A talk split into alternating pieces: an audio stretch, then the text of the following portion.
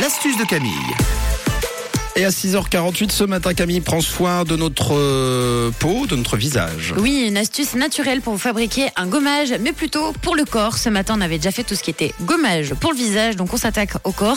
C'est vrai qu'on ne pense pas spécialement à se euh, gommer la peau, et pourtant, sachez que les gommages préviennent le vieillissement cutané de la peau, donc c'est quand même bien de le savoir. Et ça hydrate, ça va régénérer euh, vos tissus, donc c'est très important de gommer sa peau pour enlever toutes les peaux mortes, parce que vous voyez, quand on se gomme pas la peau, on a tout plein de petites peaux mortes, et c'est ce qui fait que notre vieillit beaucoup plus rapidement.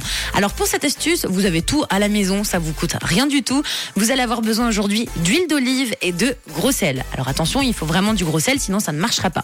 Vous mélangez à peu près 6 bonnes cuillères à soupe d'huile d'olive, donc à une quantité équivalente de gros sel.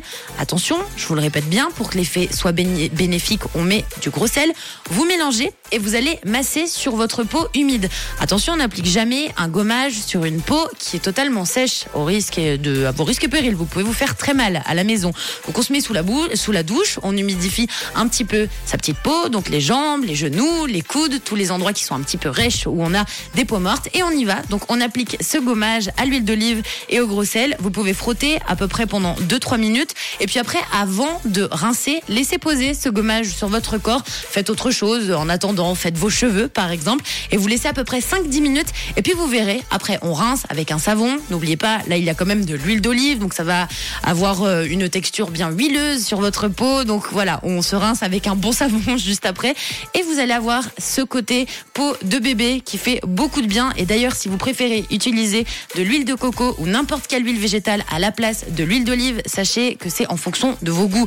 Moi, je vous dis l'huile d'olive hein, parce que l'huile d'olive, c'est très bon pour la peau. Mais si vous préférez de l'huile d'amande douce, vous pouvez également. Et ce gommage, vous pouvez le faire sans problème jusqu'à deux fois par semaine. Donc avec une huile végétale et du gros sel, tout simplement. Donc vous pouvez tester cette petite astuce à la maison, hyper simple à faire. Et puis même vous faire des grandes quantités et vous mettez dans des petits bocaux. Et après vous avez ça dans la douche dès que vous allez vous faire les gommages dans la baignoire ou dans votre douche, les amis. À fond la gomme dans les astuces de Camille ce matin. à réécouter évidemment en podcast sur rouge.ch euh, et sur euh, l'appli évidemment. Euh, le nouveau numéro, celui du jour, sera présent en fin d'émission.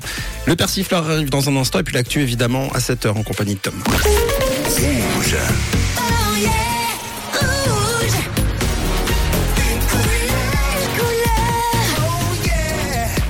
Une radio.